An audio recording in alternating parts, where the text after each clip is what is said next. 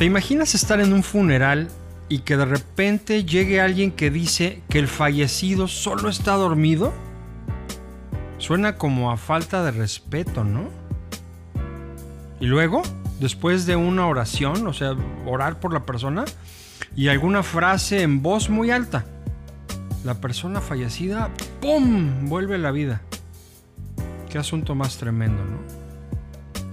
Mi nombre es Efraín Reyes, bienvenido a 50 cosas increíbles que hizo el maestro.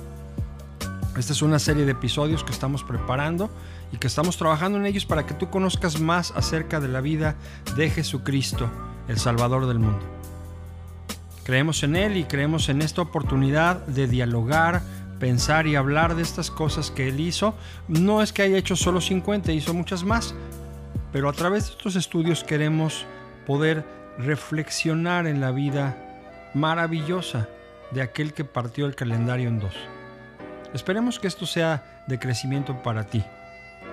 Hoy hablaremos de este concepto. Jesús dio vida a tres muertos.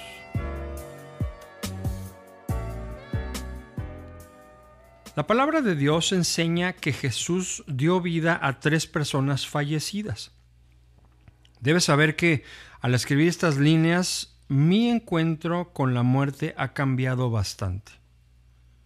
A la muerte la vemos mucho en películas. Siglo XXI, muchas películas. Estamos ahorita sorprendentemente en, unos albores de guerra por allá en, el área de, Europa del, Este y Rusia. Eh, hay, hay muertos y balas por muchos lugares. Algunos están listos para la muerte, otros ni siquiera les gusta hablar del tema. Personalmente, yo la había vivido muchas veces ya como pastor, acompañando a congregantes en múltiples ocasiones, pero ahora es diferente. Hace pocos meses mi papá terrenal partió a la presencia de Dios. Y el dolor y la pérdida, su ausencia, le dio a la muerte un nuevo significado para mí. La Biblia nos enseña que son al menos tres las ocasiones en las cuales Jesús interactúa en medio de funerales y en los tres eventos la persona ya había fallecido. Pero en todos ellos Jesús hizo el milagro de traerlos de nuevo a la vida, una cosa tremenda, milagrosa, fuerte. Vamos a analizarlos. El primero de ellos es el hijo de una viuda.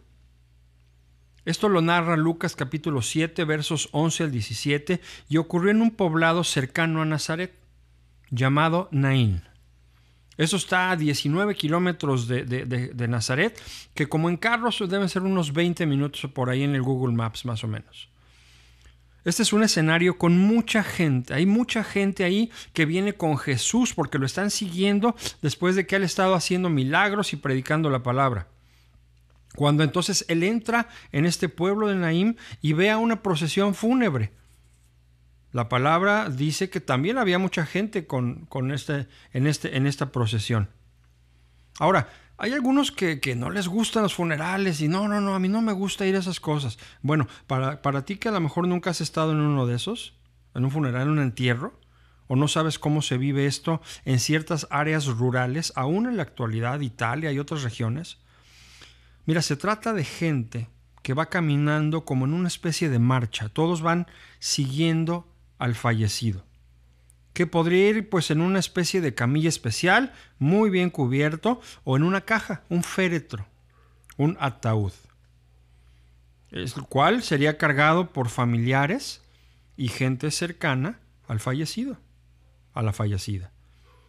Mucha gente venía también eh, con esta persona, esta, esta viuda, que su hijo había muerto y, era el momento, un momento triste, un momento de, traslado ahí del cuerpo. El ambiente es un ambiente triste. Hay mucha gente con ella acompañándola.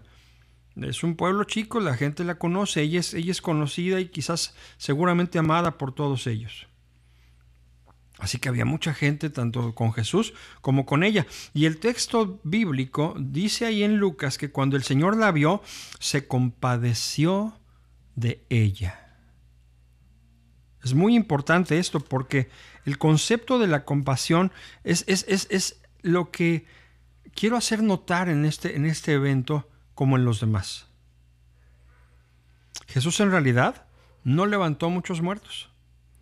Es posible que pues alguna vez atravesara Jesús por alguna zona donde alguien había muerto recientemente, pero no había resucitado a mucha gente. Es más, pues aquí podría haber sido la primera vez. Esta vez el Señor dice que sintió compasión. Le dijo a la dama, no llores. No es que no debiera de hacerlo, no es que esté mal llorar por la persona que tú amas y partió. Es que algo maravilloso estaba por ocurrir. Y la palabra dice que Jesús tocó el ataúd y los que lo cargaban se detuvieron. ¿Qué está haciendo, no? Y pues toda la procesión que viene ahí, toda la gente viendo, es mucha gente la que hay ahí. Y dijo, joven, a ti te digo, levántate. El joven muerto se incorporó, comenzó a hablar, lo acercó a su madre y todos tuvieron miedo, dice la palabra. Glorificaban a Dios diciendo frases como un profeta poderoso se ha levantado entre nosotros. Dios ha visitado hoy a su pueblo. Y de inmediato la noticia corrió. Casi podría asegurar que nadie había sido testigo de una resurrección antes. ¿Cómo, cómo se habrá sentido esto? Tener miedo, ¿no? ¿Qué, querrá decir la Biblia cuando expresa eso, que todos tuvieron temor? Ahora, ¿cómo se pasa uno del miedo a la alabanza a Dios? Tal vez es una alabanza, una alabanza de miedo. Es que Dios es grande y poderoso. ¿ah? ¿Cómo lidiar? A ver, piensa esto. ¿Cómo lidiar con la idea de que tú estabas caminando como parte de un funeral y ahora esto ya no tiene sentido? Porque la persona eh, íbamos a presentar respetos por una persona que ahora ya no está muerta. ¿Se habrán ido a celebrar? Pregúntate, yo me lo he preguntado, ¿se habrán ido a celebrar el evento a casa de la, de la viuda? ¿Cuántas personas? Porque también dice que se corrió el chisme. ¿Cuántas personas a quienes el chisme les llegó? No lo creyeron. Creyeron que era una broma. Ahora, vamos al segundo relato. Sal conmigo de, la, de, ese poblado de Naim y revisemos lo ocurrido ahora con la hija de un líder de la sinagoga. Su nombre es Jairo. Esto lo vas a encontrar en Mateo capítulos, mm, capítulo 9, versos 18 al 26, Marcos capítulo 5, versos 21 al 43 y Lucas capítulo 8, versos 40 al 56. Esta vez, también había mucha gente. El escenario era a la orilla del mar. Jesús les estaba predicando y mientras lo hacía, se acerca este líder de la sinagoga rogando a Jesús que fuera a orar por su hija. Su hija estaba muriendo en casa. Una chica de 12 años de edad no nos dice exactamente qué enfermedad tenía o qué le pasó. Pero Jesús accede, está de acuerdo, sí va a ir. Pero hay un problema, hay mucha gente, otra vez el escenario con mucha gente. La versión internacional dice que, apretujaban, esta es la palabra que utiliza, apretujaban a Jesús. Entre ellos había una mujer que llevaba enferma 12 años y Jesús la sanó. O sea, pasaron eh, todos estos minutos. Y bueno, por ahí si te gustan las, las, cosas interesantes, asómate. El 12 es un número especial en la Biblia. 12 años de edad la chica, 12 años enferma la mujer. Jesús sanó a esta mujer y no te preocupes, los detalles los vamos a ver en otro estudio. Mientras esto estaba ocurriendo, llegaron unos hombres de la casa de Jairo para, para avisarle, Jairo, tu hija ha muerto ¿para qué sigues molestando al maestro? Jesús no hizo caso de la noticia y le dijo a Jairo, no temas, cree solamente. Entonces detuvo a la gente, recuerda que hay mucha gente ahí. Dice, dice la palabra, si tú miras allí el, contexto de la palabra, ya, ya había gente acompañando a la familia de Jairo, ya estaba la noticia ahí fuerte Yo no sé si tú sabes, este es un dato muy interesante. Había lloradoras profesionales. A mí este dato a mí me, revolvió la cabeza, me, explotó la cabeza cuando lo oí. Es que tú puedes contratar señoras que lloraban en tu funeral. Para que el funeral tuviera todo el impacto así posible. Entonces tú las contratabas y va a ver, necesito que se vengan a llorar a mi funeral. Murió mi hijo y vénganse, vénganse a llorar, por favor. O sea, quiero que vengan y se complete. Y eso daba al funeral como esta idea completa. O sea, ese es el ambiente que hay allí en casa de Jairo. Jesús tuvo a la gente, fue a casa de Jairo solamente con tres de los discípulos. Los otros esperaron. Cuando llegó, vio ahí ese alboroto del que te estoy hablando. Había muchos llantos y lamentos, dice, y dijo, ¿por qué tanto alboroto y llanto? La niña no está muerta, solo duerme. Pero la gente se rió de él. Se rieron de Jesús. De modo que Jesús lo sacó y se quedó solo con los papás de la chica y con estos tres apóstoles. Entonces tomó de la mano a la pequeña y le dijo, niña, levántate. Talita cum, en el idioma arameo. La niña se levanta y camina en ese momento. Todos se asombraron. Jesús le pidió denle de comer a la pequeña. Y dijo algo interesante. No le digan a nadie lo que pasó. ¿Qué, habrá pasado después de esto? Salieron y vieron a la niña y ahora ¿qué hacemos con las lloradoras profesionales? Bueno, ¿les vamos a pagar la hora o qué? Yo, yo, ¿Te imaginas ahí el ambiente, el cambio? ¿Sí se murió o no se murió? ¿Qué pasó? Eh, ¿Por qué nada más entró con tres apóstoles? Luego vamos a hablar de estos tres apóstoles. Pedro, Jacobo, Juan. ¿Por qué Jesús con estos tres hizo otras cosas? Mm, ¿Qué hicieron después de esto? ¿Otra vez una fiesta? ¿Después de que cambia el luto? ¿Qué, ocurrió? ¿Qué pasó con esta niña años después? Pero ve conmigo al tercer milagro. Este ocurre en la vida de Lázaro. Evangelio según San Juan, capítulo 11, versos 1 al 44. Esta historia involucra a personas con las que Jesús tenía una relación más íntima. Dice la palabra que era su amigo, el que murió, Lázaro era su amigo. Y cuando revisamos los evangelios nos damos cuenta que Jesús visitaba la casa de estos tres hermanos de manera constante, Lázaro y sus dos hermanas, Marta y María. Era muy posiblemente el lugar donde se hospedaba Jesús cuando iba a Jerusalén. El texto dice que las hermanas mandaron decirle a Jesús, tu amigo está enfermo. A lo que Jesús respondió, mm, esto no terminará en muerte. Ok. No es, la, no es, la, respuesta que uno esperaría cuando te dicen que tu amigo está enfermo. Eh, la, la reacción normal no sería, pues voy corriendo, ¿verdad? Sin embargo, se quedó dos días más en donde estaba. No se fue corriendo.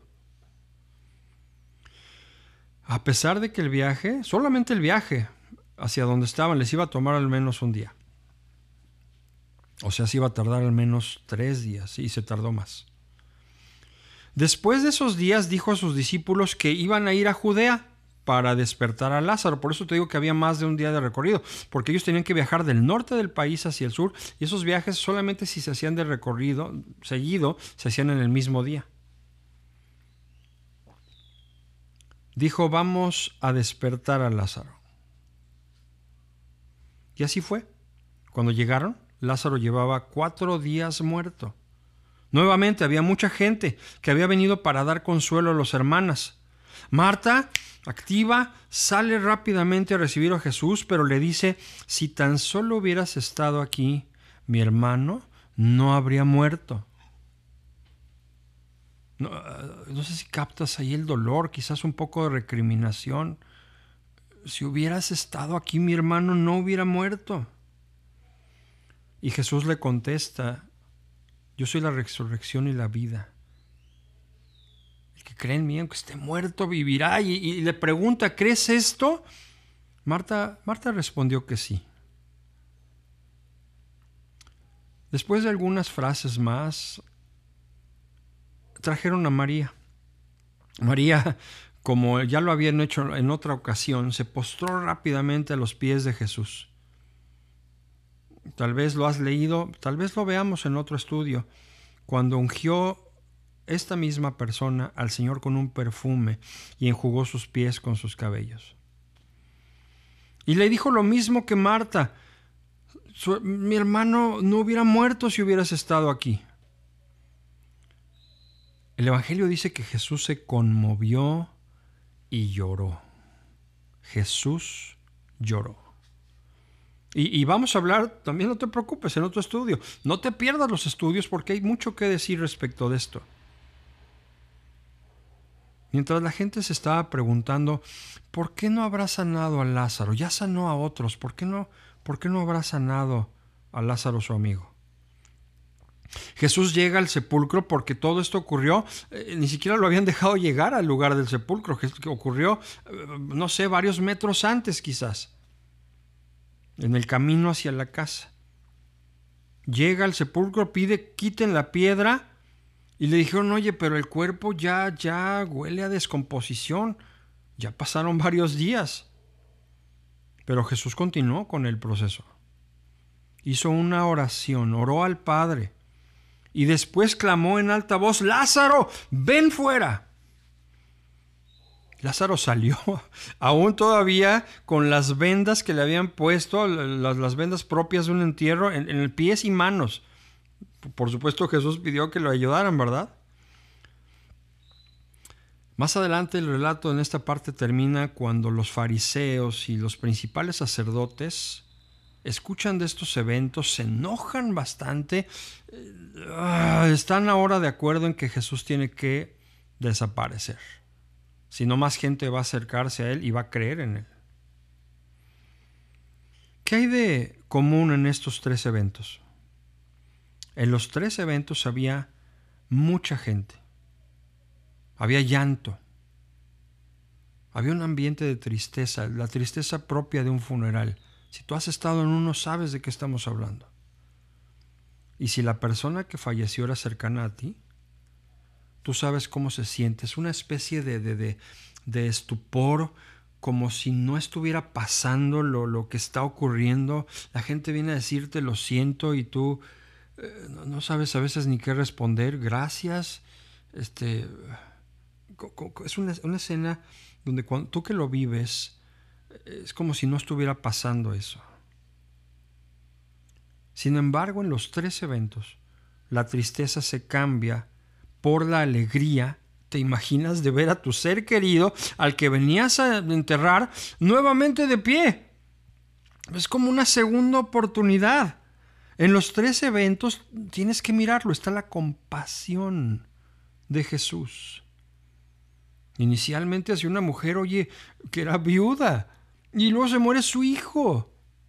Es su único hijo. O sea, la señora se quedó sola.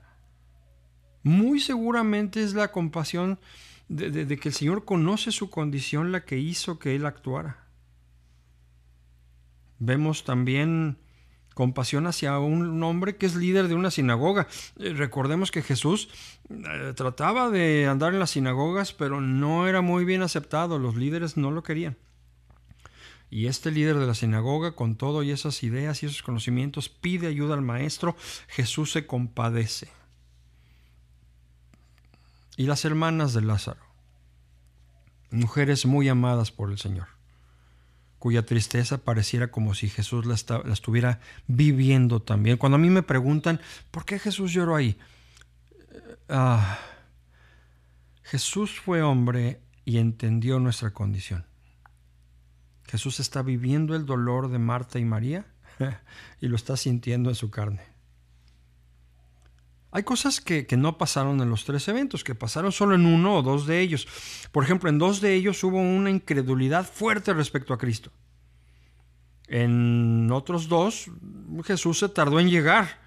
Eh, pareciera inclusive que lo hizo a propósito. En uno de ellos se tardó dos días más y el día de traslado y oye, pues Lázaro ya llevaba días y el cuerpo descompuesto. en uno de ellos hay tanto enojo, eh, tanto de la familia como de los enemigos de Jesús. En uno de ellos hay temor, hay temor por el milagro. Solo ante el funeral de Lázaro vemos a Jesús llorando. Solo ante Jairo vemos al Señor pidiendo que no se diga nada a nadie. Al estudiar esto, quiero, quiero esta vez plantearte no una conclusión directa. Esta vez quiero apelar a tu intelecto, quiero apelar a tu fe y despertarte, ahí tu, tu ratoncito, tu, activar tu, cabeza. ¿A, ¿A qué olía ese lugar? ¿A qué huele un cuerpo muerto de varios días? Que a pesar de que eran conservados con ciertas sustancias, mmm, Estamos hablando de un tiempo distinto donde no hay climas, aires acondicionados, no hay capillas fúnebres, es distinta la condición. ¿Cómo era, cómo era el ambiente?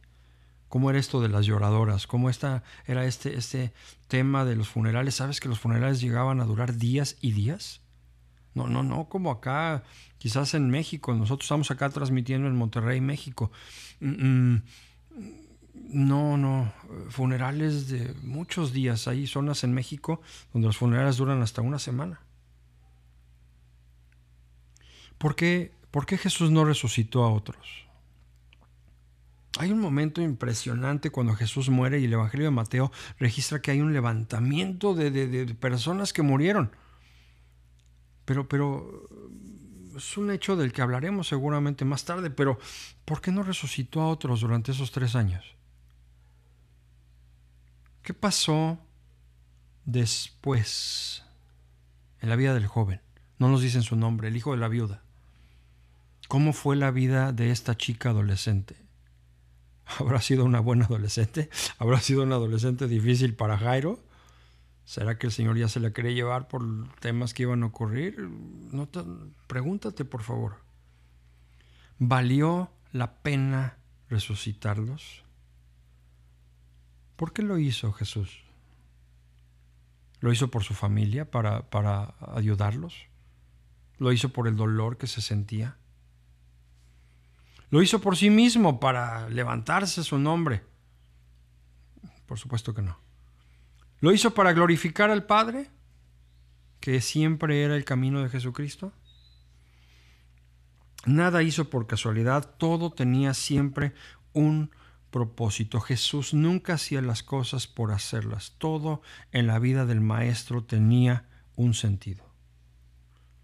Y vemos en este episodio, Jesús dio vida a tres muertos, vemos su amor, vemos su misericordia. Dice la palabra en Hebreos y con esto termino. Hebreos 4:15, que no tenemos un sumo sacerdote, refiriéndose a Jesús que, no pueda compadecerse de nuestras debilidades. Tenemos uno que fue tentado en todo según nuestra semejanza, pero sin pecado. Jesús entendió.